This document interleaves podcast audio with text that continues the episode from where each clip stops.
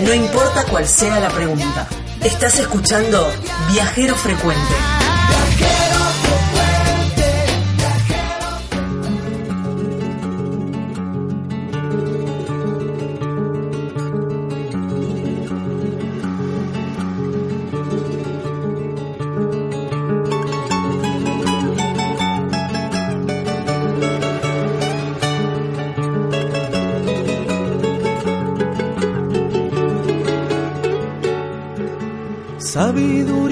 Ancestral de los pueblos llama en silencio al antiguo misterio que nos acerque su luz de claridad. Crece un pichón olvidado en su nido por los caminos de un solo destino. Sin el abrazo nunca podrá volar. Tierra gira eterna y sin tiempo. Pachamama, compañera, es tu sueño. Que te respeten sembrando la vida. Serán semillas de amor transparente que la cosecha alimente a la gente sus alegrías y el derecho a soñar. Si lo negamos jamás cambiará decisiones destinos serán, cantando juntos por la libertad, conciencia nuestra para la igualdad.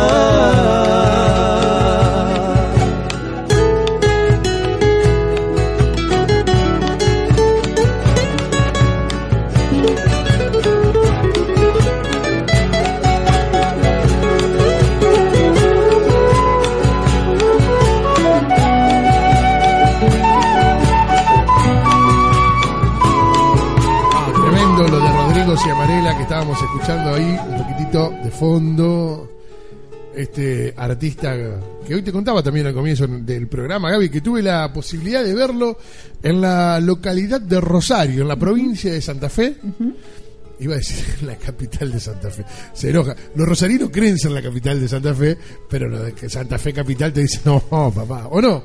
¿No pasa eso, Gaby? ¿No? Eh, no nos metamos en esos berenjenales. ¿Por qué no? No, porque... Saquemos al, al, al, gobernador de Santa Fe en este momento. A ver qué diga él. ¿Qué prefiere? Che. Lo que pasa es que él es rosarino. Ah. Se va a meter, va, a ser brava la, la, disputa. Che, bueno, estábamos escuchando a Rodri y vamos a seguir escuchando, disfrutando de este artista que además de ser un excelente artista, tuve la posibilidad de verlo en Rosario, en el Aserradero, un lugar impresionante, lindo para ver espectáculos. Es un chabón, como bien me ibas adelantando, Gaby, que principalmente, además de ser artista, es viajero. Es viajero, sí, sí, sí, porque recorre todo el país eh, con su música y se queda en muchos lugares turísticos, se queda por unas temporadas o bastante tiempo, eh, digamos también compartiendo sus historias e historias eh, con los viajeros, ¿no? Con, o, con, o con turistas, quizás. O con turistas, claro, claro que sí. Verdadero placer, bienvenido a este viajero frecuente para contarles al país quién es Rodrigo Ciamarela. Rodri, gracias por atendernos. ¿Qué tal? Gracias, ¿cómo andan? Bien, muy bien. Bueno, un verdadero placer, loco. Muchas gracias por brindarnos tu tiempo. Eh, Acá estamos disponibles. Rodri, ¿qué nació primero? ¿La intención es de viajar o la intención es de cantar? La intención es de viajar. Mirá. Mirá. La intención de viajar, el viaje comenzó primero. Yo hacía música de chico, pero el, el viaje es como lo primero que, que se me da allá en el año 2011. En realidad siempre viajé, ¿no? pero eh, este viaje que a mí me cambió un poco la vida fue un viaje que emprendí en bicicleta con un amigo.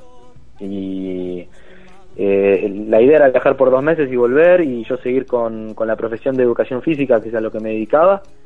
Y en el viaje, bueno, conozco a Alejandro, un chico que conocí en un camping que me, que me regala la guitarra con la condición de que, de que me dedique a la música. Digamos, yo ya tocaba, él me escuchó y me dijo, bueno, yo te dejo la guitarra, pero vos dedicate a la música. Y tocaste la misma noche en algún lado. Bueno, entonces empezamos a tocar eh, distintos lados. Mi amigo con el tiempo compramos un bombo y así se fue dando todo este viaje maravilloso que se extendió un año y medio por, por, Argentina, por Bolivia, por Chile y por Perú y que me dio toda la confianza que yo necesitaba para dedicarme a la música. Y, perdón, ¿eh? ¿cuántos años tenía cuando iniciaste entonces en la música? Y el viaje por ende. Yo me inicié, me inicié a los 11 años con un profesor de, de folclore que, que, mi abuela me mandaba ahí de chico, a los 11 años. Eh, y ya tocaba, o sea, ahí ya tocaba en un dúo con mi primo. O sea, mi primo tenía 9, yo tenía 11 y ya tocábamos en vivo, en peñas y en un montón de cosas. Pero nunca me dediqué a eso, a la música. Siempre estuvo ahí como el segundo plano. Eh, tampoco mucho me motivaron tampoco para, para que me dedique a eso. O sea, eh, eso se fue dando después con el tiempo y con el tema del viaje este que, aparece la guitarra. Eh, que está bien, me agarra bien parado porque yo ya tenía un repertorio armado, tenía, qué sé yo, ya había aprendido bastante. Pero, de, hecho las canciones son todas tuyas, Rodrigo. Las canciones son todas mías, sí. sí. Al principio hacía más covers del folclore, ¿viste? Que es Peteco Carabajal, Los Manceros Santiagueños, eh, muchas interpretaciones de Mercedes Sosa, eh, León Gieco. Eh, al principio arranqué con eso, digamos. Y también con rock nacional, ¿viste? Claro, claro, Hacía un poquito de cada cosa, pero pero bueno, cuando eh, le encontré el gustito a esto de, cantar mis propias canciones, no no no es como que no puedo salir ahí porque me encanta, ¿viste? Es como algo que, que, es algo que uno tiene para decir realmente, ¿viste? Eh, a mí me pasa eso, como que conecto 100% con la canción que hago yo porque es como lo que siento yo, lo que quiero transmitir y bueno, es como que se, me gusta mucho. Claro. Rodri, ¿y cómo salió, eh, vamos un poquito más atrás, y cómo salió la idea de viajar? La idea de viajar, eh, siempre siempre viajé, digamos, de los 15 años que, que me hice un viaje al sur con mochila y con un amigo, digamos, en mochilero fuimos los dos y, y, ese viaje me abrió la cabeza ya de chico, a los 15 años, ver un paisaje como el de Junín de los Andes o todas esas cosas, ya me dijo, a mí me dio ya como un pantallazo de lo que era viajar que, que, no me lo sacó nadie. Y, después cuando me empecé a dedicar a la educación física, eh,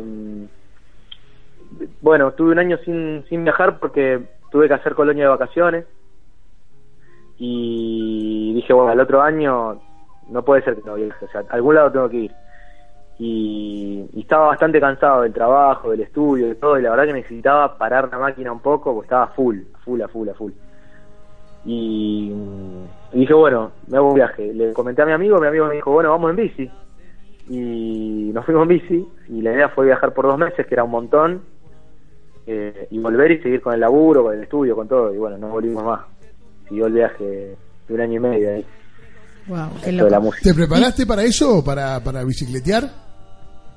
¿Cómo? ¿Te preparaste para bicicletear? ¿Te hacías ejercicio? No, no, no. No, la verdad que no. Una locura. Qué sé yo, tenía 23, 22 años, 23 y no fumaba, no fumo tampoco, así que como que el cuerpo estaba disponible. Y me fui entrenando en el camino, ¿viste? A medida que vas pedaleando te entrenás sí o sí. Claro, sí, no te queda otra. No te queda otra. Pero no, no me preparé nada, ¿eh? salimos así nomás. De hecho, bastante inconscientes, porque no nos llevamos, no estábamos preparados para, para encarar ese viaje, ¿viste? Eh, de hecho, no teníamos linterna para la bicicleta, para que No, no, salimos. Dijimos, no, si no, no, no vamos a pedalear nunca de noche, dijimos. ¿Viste? Nuestros familiares decían, no, pero llévense todo. No, pero si de noche no vamos a pedalear, vamos de mañana a pedalear. Y la primera pedaleada que hicimos, nos pinchaba la bicicleta, no sé qué, se hizo de noche, no era nada. Eh, nos quedamos ahí varados con la bicicleta, sin linterna, sin nada para morfar, ¿viste? Bueno, un kilómetro. Eh, pero bueno, el, nos fuimos acomodando, en el camino fuimos aprendiendo mucho. Claro. Y después, eh, ¿la música dio el sustento para seguir eh, viajando? Digamos, vos dijiste que el, proyecto era de dos meses en bicicleta eh, por Argentina. Y después, a partir de la música, ¿les dio, digamos, la parte económica como para, seguir viajando? Exactamente, exactamente. La música nos dio todo lo que necesitamos para recorrer Bolivia, Perú y Chile. Eh, Después salimos de extra en una, en una novela que, se filmaba ahí en Chile, que me acuerdo que en San Pedro de Atacama nos fue mal con la música y justo estaban filmando como una serie esa de la vida de José, La Tierra Prometida, una de esas, ¿viste? Eh, bastante famosa, una que salió en todos lados. Y nosotros salimos de extra, ahí nos pagaban 60 dólares por día. Ah, re bien. Nada mal. Sí. No, re bien, re bien. Así que también nos pasaron esas, esas, esas cositas. Nada, salíamos de extra porque justo estábamos eh, bastante curtidos por el sol, de barba, ¿viste? Parecíamos, parecíamos Vagabundos. Los vieron dijeron, no, estos tipos están ideal para Luqueados perfectos. Mirá cómo luquea la producción. No, ya estaban así esto. Eran, estábamos así, nos, engancharon justo, ¿viste? Y nos pagaban bien y, y bueno, por eso fue la primera vez que comí salmón en mi vida, comí ahí, ¿viste? Nos, nos trataban de puta madre, decíamos, re bien, perdón la palabra. Eh, y bueno, después todo, todo el viaje fue financiado con la música, digamos. Mirá vos, qué buena inversión la guitarra, ¿no? La guitarra fue increíble, el muchacho este que me la dejó fue impresionante. ¿Y cómo, digamos, vos eh, tenías canciones eh, o tenías letras escritas de, desde antes o la ruta te dio una experiencia distinta para escribir? No, la ruta me dio una experiencia distinta para escribir. Me cambió la cabeza, me cambió la forma de ver las cosas. Me sacó de de ese tren, viste, que te van llevando de chico hacia, hacia algo que vos no querés, realmente, y me, hizo conectarme conmigo mismo, con, las, con los demás, con la naturaleza, con, realmente comprender que la vida es una sola, que, que, bueno, todas esas cosas que te dan los viajes, viste, cruzarte con gente que, que te va diciendo que lo que hace, que vos decís, che, qué loco, este tipo se dedica a esto y yo no me puedo dedicar a la música, porque, viste, como si bueno, y a confiar en otras cosas, en las coincidencias, en, que todo lo que das vuelve, qué sé yo, hay un montón de cosas que yo aprendí en el viaje, antes no lo sabía. Sabiduría ancestral, hay una canción que habla un poco de eso, que cantás incluso con Bruno Arias, Exactamente. un gran referente de nuestro folclore argentino. Así es, así es. Un poco de esa sabiduría, ¿no? ¿Cómo? Un poco de esa sabiduría. Claro, exactamente. Sí, sí, la sabiduría de la, de la, de la, de la Pachamama, como quieras decirlo, del universo. Eh, hay otras personas que le dicen Dios, hay otras personas que no sé, cada uno le dice como quiera. Yo la verdad que me conecté con esa energía en el viaje, que es conectarse con uno mismo, conectarse con, con todo, ¿viste? con todo y con uno mismo a la vez y con hacer lo que realmente uno tiene que hacer, ¿viste? no, no callar el, corazón, ¿viste? dejarlo, escucharlo y, y bajar un poquito la cabeza, viste, que calcula, que hace esto, que otro. Y, y bueno, pude dedicar realmente a lo que lo que siempre quise, que es a hacer canciones y a tocar. Y bueno, antes tocaba canciones de, ya te digo, de Peteco, León Gieco, de, bueno, también hacía canciones de Bruno Arias, eh, hacía canciones de otros. Después con la ruta y el camino me fui, eh, fui sintiendo la necesidad de escribir yo mis propias canciones. Cuando empezaste esta travesía, este viaje, eh, seguramente hubo noches en las cuales decías, te habrás preguntado dos cosas. Primero, en, algún momento con tu amigo o solo, ¿qué hago acá? ¿En qué momento pasó? Si pasó ese, ¿qué hago acá? Sí. Me pasó en Purmamarca, por ejemplo, que es un lugar que yo había ido hacía dos años, así de pasadita, trabajando de repositor en un supermercado. O sea que yo ese, ese pueblo lo vi de una forma, desde una óptica, y cuando pasé en este viaje de bicicleta, que yo ya me dedicaba a la música, que estaba tocando, que de hecho me pagaban muy bien por tocar en Purmamarca, conseguí trabajo en Purmamarca, y de repente estaba los días ahí, yo decía, estoy en Purmamarca, trabajando, haciendo lo que me gusta, o sea, no podía creer, era como una sensación de felicidad extrema, de decir, qué bueno jugársela por lo que uno realmente ama, ¿viste? Porque cuando uno hace lo que ama es realmente pleno y feliz, si no, no, ¿viste? Y cuando uno hace lo que ama también se abren las puertas que se tienen que abrir. Eh, Ahí fue casi... Realmente Purmamarca para mí... ¿Cómo? No, no, sí, sí, adelante, adelante. Que Purmamarca para mí es una escuela, como un montón de lugares a los que pasé. ¿No? Y en Purmamarca yo me cruzaba gente que me enseñaba todo el tiempo cosas. ¿viste? Y de repente era como, wow, esto es mágico, esto es esto es magia, no sé. No sé qué será la magia, pero esto es magia. Claro, eh, eso.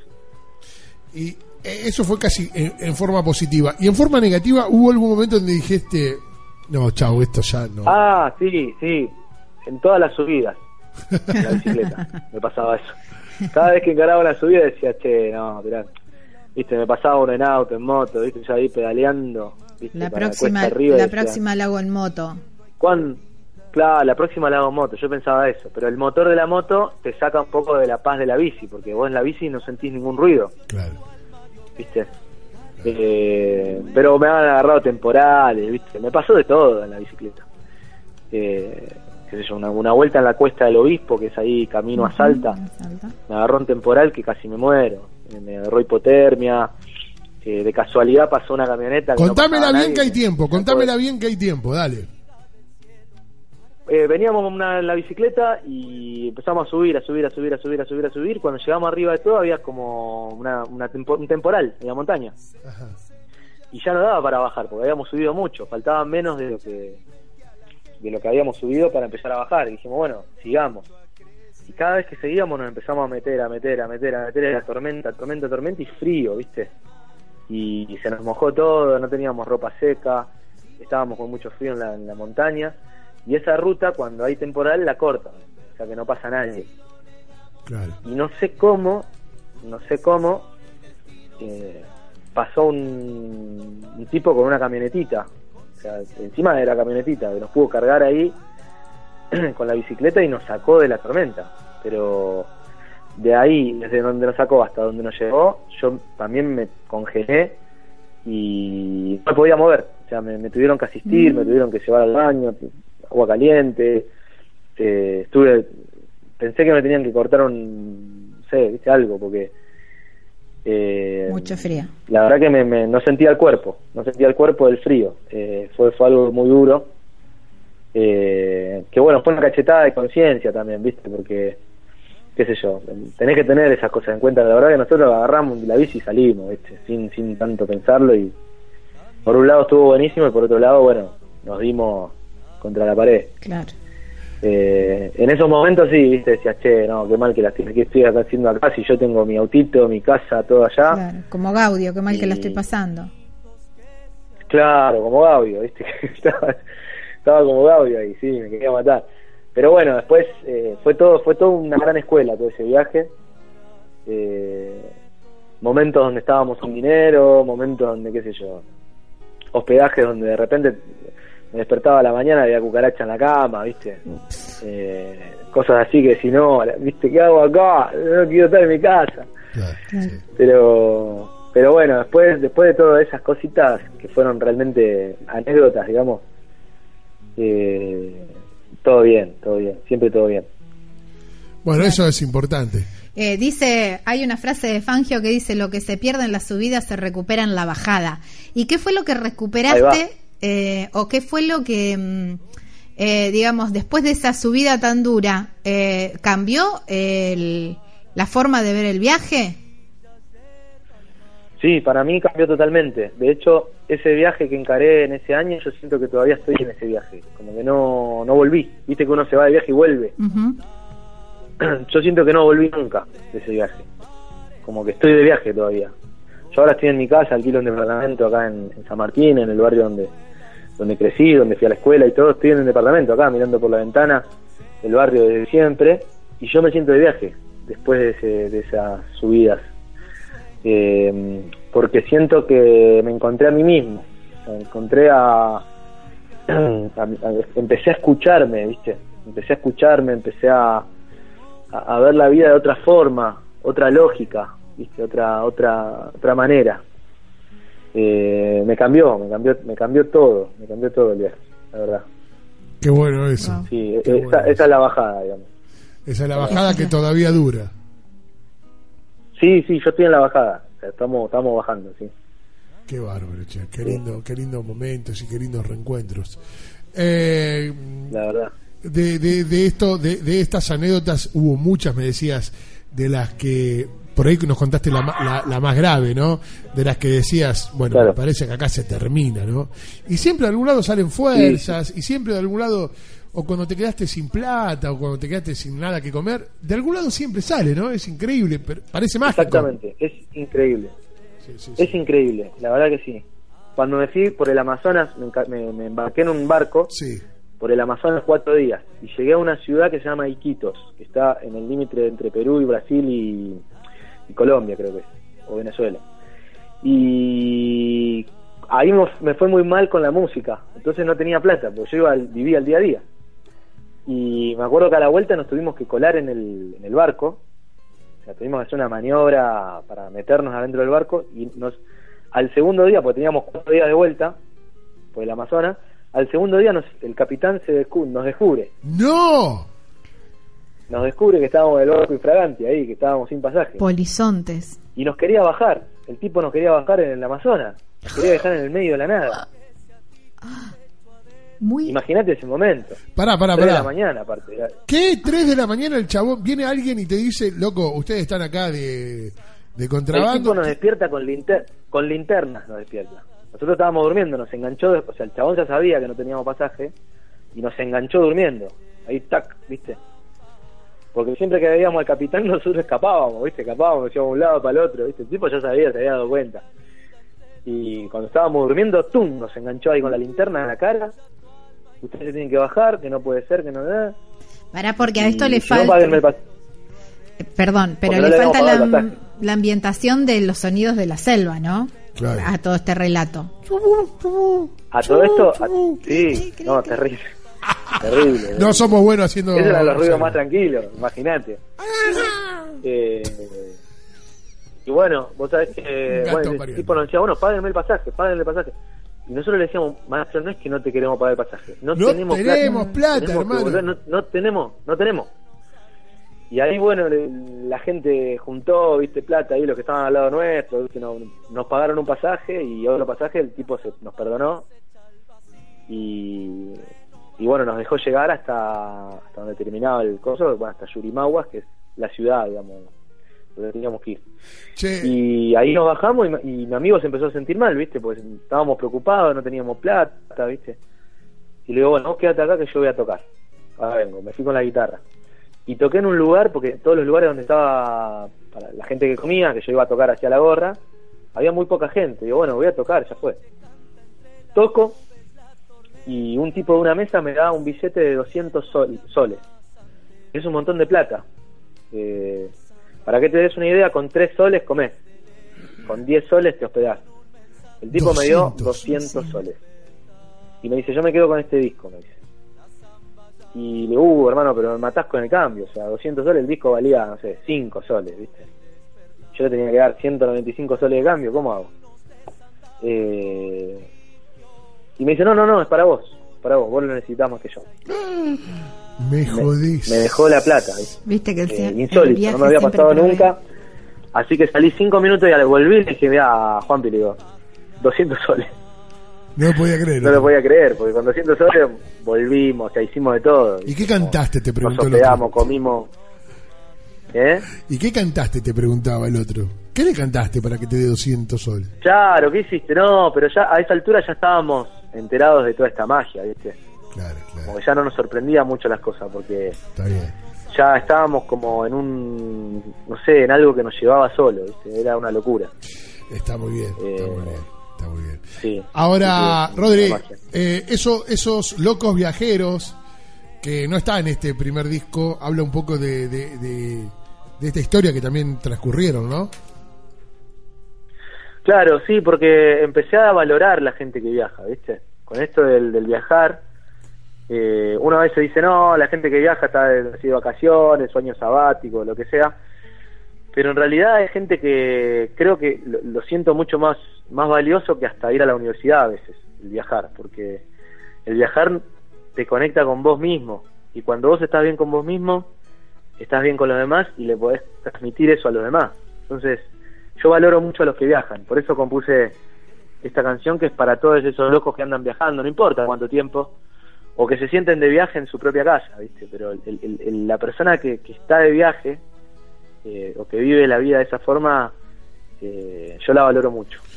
Rodrigo Ciamarela está con nosotros en este Viajero Frecuente Radio y esos locos viajeros es lo que ya está sonando y nos acompaña. Rodrigo, esperanos unos minutitos nada más. Bueno. Por los rincones del mundo pasan los locos viajando compartiendo sus historias de vida que van soñando. Por los rincones del mundo pasan los locos viajando.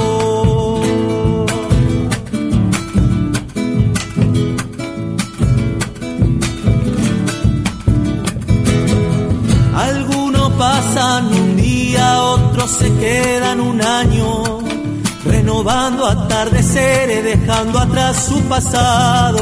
Algunos pasan un día, otros se quedan un año.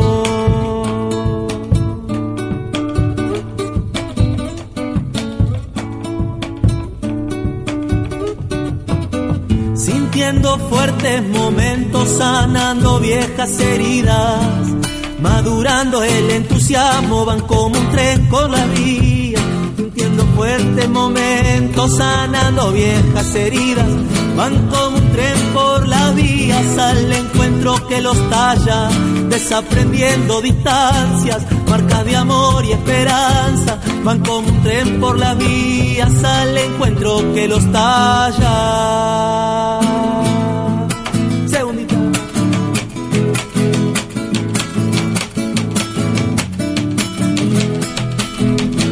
Ellos están con el pueblo viendo de cerca sus penas, ganándose con respeto la magia de nuestra tierra. Ellos están con el pueblo viendo de cerca sus penas.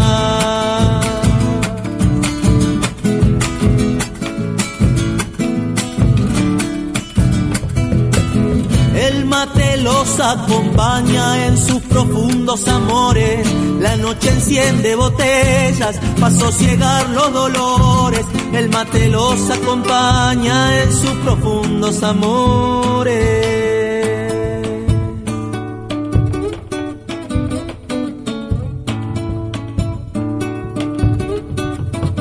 Se juegan por nuestra escuela que es América Latina sin olvidar nuestra historia, van como un tren por las vías, se juegan por nuestra escuela que es América Latina, van como un tren por las vías al encuentro que los talla, desaprendiendo distancias, marcas de amor y esperanza, van como un tren por las vías al encuentro que los talla.